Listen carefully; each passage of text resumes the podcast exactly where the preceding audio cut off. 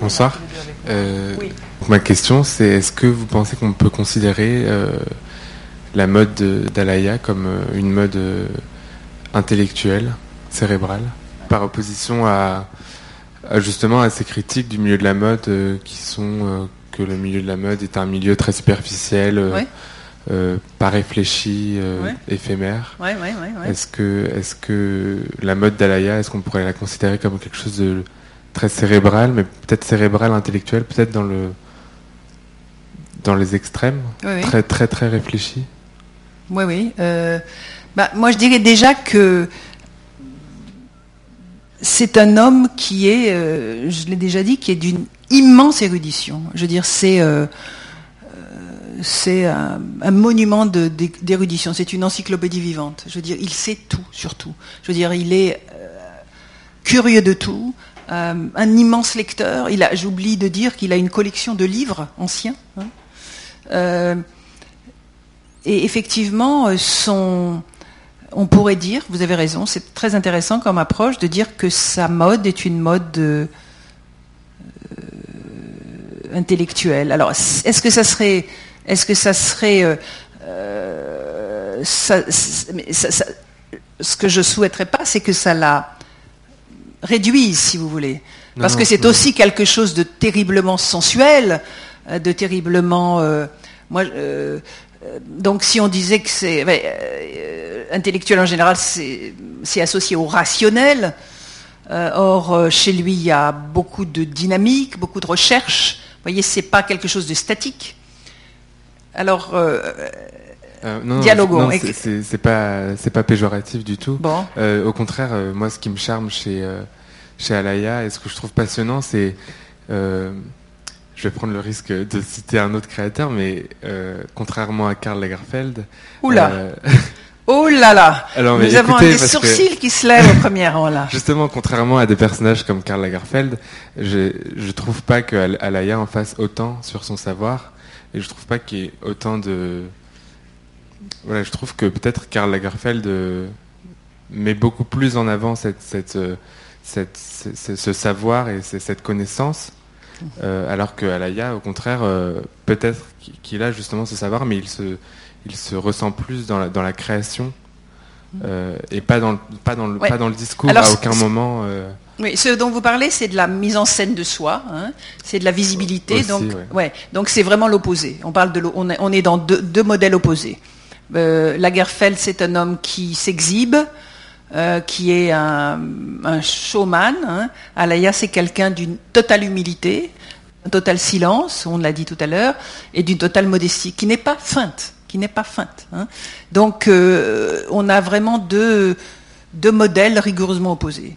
et, ce dont vous parlez, c'est au niveau de la présentation de soi, hein, du, de la visibilité. Bonsoir, j'aurais deux questions. D'une part, mais c'est quoi ces questions. C'est qui euh, la femme, la cliente cible?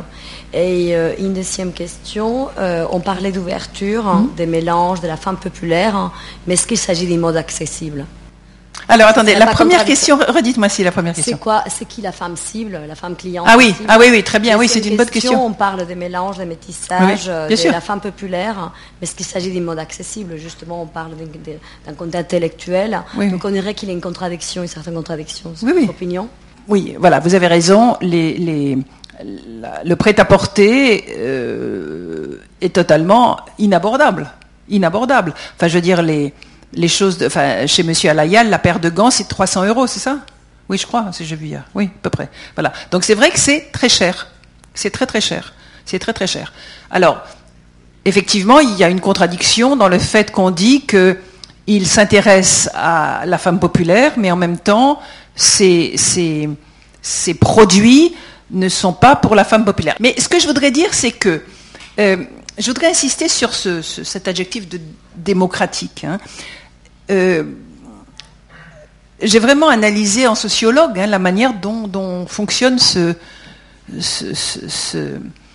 collectif. C'est vraiment un phalanstère. Il y a des échanges à la fois intellectuels, professionnels, économiques, affectifs dans ce groupe. Et euh, il y a un, apprentissage permanent. il, n'y a pas de, si vous voulez, de, fonctionnement hiérarchique. certes, c'est M. Alaya qui crée, mais toutes les ouvertures sont possibles.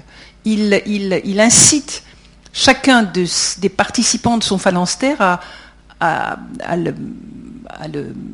intervenir, il les pousse, il les met en scène. Et je dois dire que c'est une. Euh, ce sont. Ben, tous, les, tous les collègues restent des années. Je veux dire, c'est pas un lieu dont on s'en va, dont on, part. Voilà. Il y a combien de personnes?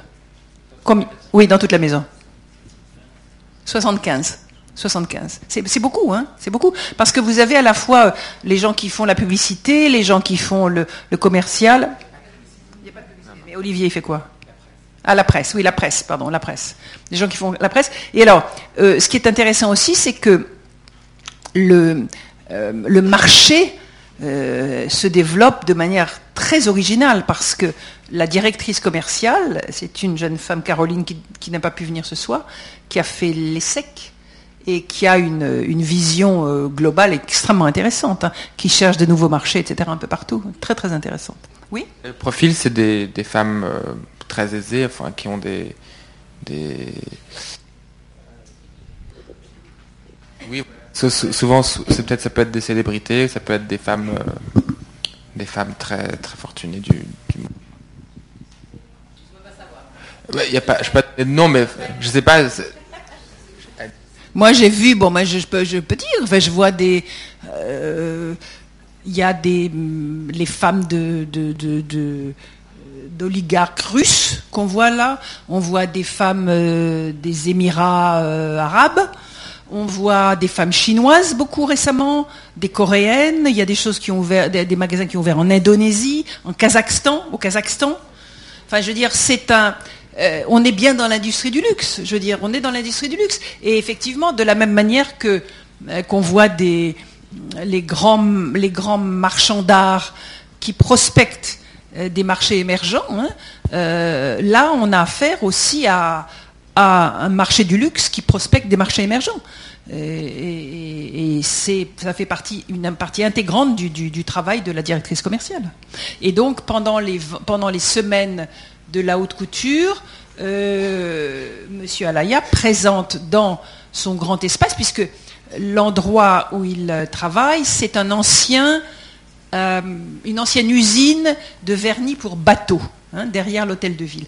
Et c'est un très très bel espace industriel du 19e, euh, avec des, hautes baies vitrées. Dans cet espace, donc, il fait ses défilés, mais en même temps, pendant les ventes, pendant les, semaines de la haute couture, euh, viennent les acheteurs du monde entier qui voient les modèles donc sur présentés sur des présentoirs et qui achètent. Hein. Donc il y a... non, je me trompe? Sur des femmes. Oui, il y a aussi des présentations de mode. Oui, voilà, c'est ça. Donc en fait, euh, bien que M. Alaya ne respecte pas le calendrier des autres, hein, euh, à faire des défilés réguliers, il bénéficie quand même euh, de la présence à Paris des acheteurs des grands magasins du monde entier pour vendre ses modèles. Qui sont les clients en fait, de M. Alaya? Alors, qui sont les clients? Pardon, excusez-moi, je, coupe. C'est juste pour rebondir sur à la fois la question de euh, de Madame et euh, sur euh, un point qu'a évoqué le jeune homme tout à l'heure concernant le nombre de, points de vente en propre, alors qu'actuellement les, les, les, couturiers et les marques ont tendance justement à vouloir développer leur réseau en propre pour pouvoir justement contrôler cette image et garder une certaine, oui, une certaine mainmise sur l'identité de leur marque. Et je suis assez étonnée en fait de voir qu'il y a uniquement deux points de vente. Alors je me demandais si c'était en propre. Hein, euh, après, euh, pas en, multimarque ni en euh, peut-être en franchise. Je ne sais pas quel est leur réseau de distribution en particulier, mais je suis assez étonnée. Je me demandais si c'était un choix stratégique de la maison d'avoir uniquement deux magasins en propre. Sur, en France, ils gardent le monopole, si vous voulez. Je pense que c'est une stratégie. Moi, je pense que c'est une stratégie. Je pense qu'on va, on va le demander à Caroline de, de confirmer. Moi, je pense que c'est une stratégie. Parce que il y a dans la... Je ne sais pas si vous êtes allé, si vous y êtes allé, mais entrer dans le, point de vente de, la rue de Moussy, c'est vraiment plutôt entrer comme dans une galerie d'art hein, que d'entrer. C'est-à-dire c'est un endroit où personne ne vous pousse à la vente. Vous n'avez pas des vendeuses qui vous, euh, disent, Madame, ça, vous va bien.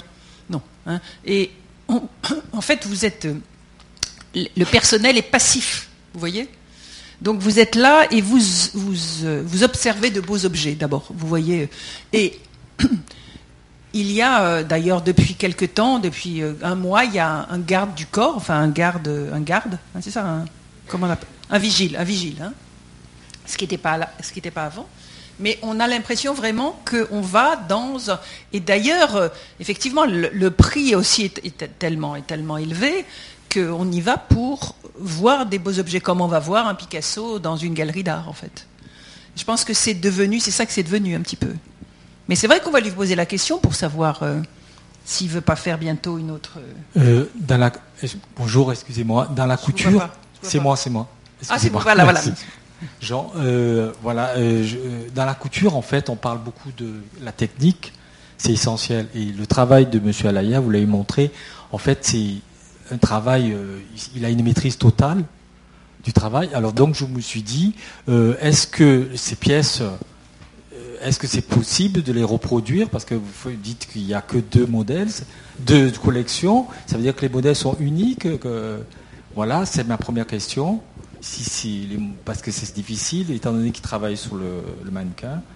Voilà, premièrement. Et deuxièmement, je voulais un éclaircissement parce que tout à l'heure, vous avez parlé que la liberté qu'il a de choisir, de ne pas suivre les, euh, collections, tout ça, c'est, euh, vous avez parlé, la liberté lui a coûté cher. il y a un truc comme ça, donc je voulais avoir un éclaircissement. À, quel niveau? C'est ce qu'a dit Martin voilà. Oui, oui, vous avez raison. Alors, voilà, c'est deux, choses. Merci. Merci beaucoup, monsieur. C'est une très très bonne question. Est-ce qu'on peut reproduire? C'est comme de l'art, c'est impossible à reproduire. C'est très difficile de reproduire. Non, c'est difficile, mais en fait, comme euh, en, tant que couturier, en, tant que couturier, il travaille, est-ce qu'il y a des patrons? Je veux dire, parce que là, faire deux collections et le diffuser dans le monde entier, même si c'est de l'art, il, arrive quand même à, le faire faire euh, pour faire euh, diffuser dans le monde entier, sinon c'est pas possible. Oui, il y a une production. Il, y a une production des vêtements prêts à porter, mais les vêtements haute couture sont pas impossibles d'être. Donc en fait, c'est unique. Tout ce qu'on a vu, c'est des pièces uniques. Les, pièces que vous avez vues dans l'exposition, 90% euh, sont des modèles haute couture. Donc ont été faits une ou deux fois juste pour, euh, pour certains défilés. Mais n'ont pas été produits en fait. Mais pour le prêt-à-porter? Il y a une production de, de, de, de, de prêt-à-porter de luxe. En fait, il fait comme euh, beaucoup de couturiers. En fait, il, il traduit en prêt-à-porter quelque chose de plus simplifié pour faire une production, hmm. non? Non, non, les, vêtements qui sont vendus euh, dans, le, pendant les collections sont des vêtements de prêt-à-porter qui sont vendus tels quels dans les magasins ensuite. Il y a certains modèles de haute couture qui défilent, mais qui sont pas, enfin qui sont qui n'ont pas d'application commerciale, qui restent pour des commandes couture. Euh, la question que je voulais vous poser aussi, c'est il ne dessine pas, il ne fait pas de croquis. Non, il travaille directement sur. Oui. Il n'y a, pas, a pas de dessin de mode là. Il y a comme il y avait de Saint-Laurent, etc. Vous voyez Il a une maîtrise totale. Pardon? Il a une maîtrise totale. Oui, absolument. Donc c'est même éphémère en fait. C'est quelque chose d'éphémère en fait. La question c'est la question c'est au, niveau autour de la palette de Monsieur Alaya. D'où vient cette palette? Euh, Qui est-ce qui de, de qui il s'inspire? Est-ce qu'il y a quelqu'un dans l'équipe? Qui décide des palettes. Et donc, euh, euh, ces deux assistants euh, n'ont pas de réponse. Et, moi, ma réponse, c'est la palette de M. Alaya vient de, sa fréquentation de, la peinture, des peintres. Et on voit, on, voit très très bien dans la, dans la magnifique salle du musée d'art moderne de la ville de Paris l'inspiration, la relation avec, euh, avec les coloris de Matisse, si vous voulez. Hein. Ces coloris un peu, un peu rouille, un peu ocre, un peu, un peu, un peu bordeaux, un peu, un peu bleu. Enfin, vous allez voir. Oui madame? Qui sont ces idoles Très très bonne question. J'aurais dû aussi rajouter cet élément-là de, la mode. Hein. Il a aussi une collection de robes. Il a une collection de mode extraordinaire aussi qu'il va donner ou qu'il a donné à, au musée Galliera. Il a fait quelques jours chez Dior, oui. Mais on entend, voilà, les, grandes, les grandes fascinations, c'est Madeleine Vionnet et Madame Gray. Énormément les, les, mousselines et trucs. Bah, je veux juste savoir si Monsieur Alaya, il, euh, qu'est-ce qu'il pense de son impact profond sur la mode et la culture dominante? Parce que en fait même euh, ça fait plusieurs années cette film euh, il y avait ce film Clueless c'est 95 et c'était le moment qu'Alicia Silverstone a porté cette robe et je me souviens très très fortement de ce euh, moment où il elle était en train d'être volée et elle, avait eu un pistolet à la, à la tête et elle a dit bah je ne peux pas me mettre sur, le sol parce que je porte un alaya. Il a dit, bah, quoi? Et elle a dit, bah, c'est un totally important designer. Et c'est vraiment, c'est, marrant, mais toujours même, c'est, vraiment, euh, il a un impact très fort et je voulais juste savoir qu'est-ce qu'il pense de son impact. Vous avez dû venir avec lui. Hein. Pardon Ça aurait été plus simple hein, qui vous accompagne. Euh, écoutez, Écoutez, c'est difficile, c'est difficile à dire. Moi, je sais que je l'ai vu hier parce que je suis aller chercher euh, la vidéo, je suis allé chercher bon, je suis chercher mon vêtement, bon voilà. Et euh, bah, quand on lui dit, je lui ai dit, t'es content de de la de l'exposition il répond à peine. Je veux dire, là, je, l'ai retrouvé. Il était avec son modèle, avec Hideki. Il était en train de, de mesurer, de coudre. Je veux dire, il est dans une bulle. Il est en dehors de ça. Je veux dire, euh, à l'exposition, par exemple, au vernissage du Palais Galliera, c'était magnifique. C'était, c'était somptueux. Il y avait, il y avait peut-être 2000 petites bougies partout. C'était, c'était vraiment très très beau. Et, et c'était ahurissant parce qu'il était très fier et que tout le monde connaît Monsieur Alaya, etc. Mais lui, Monsieur Alaya, ce soir-là, il était caché, caché. Donc, euh, si vous lui demandez euh, ce qu'il euh, ce qu'il en dit, il n'en dit rien. Il, est, dit rien. Il est, il est ailleurs. Il est dans sa, dans sa bulle. Voilà, on va le remercier. Oui. Bravo Azdine. Merci beaucoup. Merci encore. Merci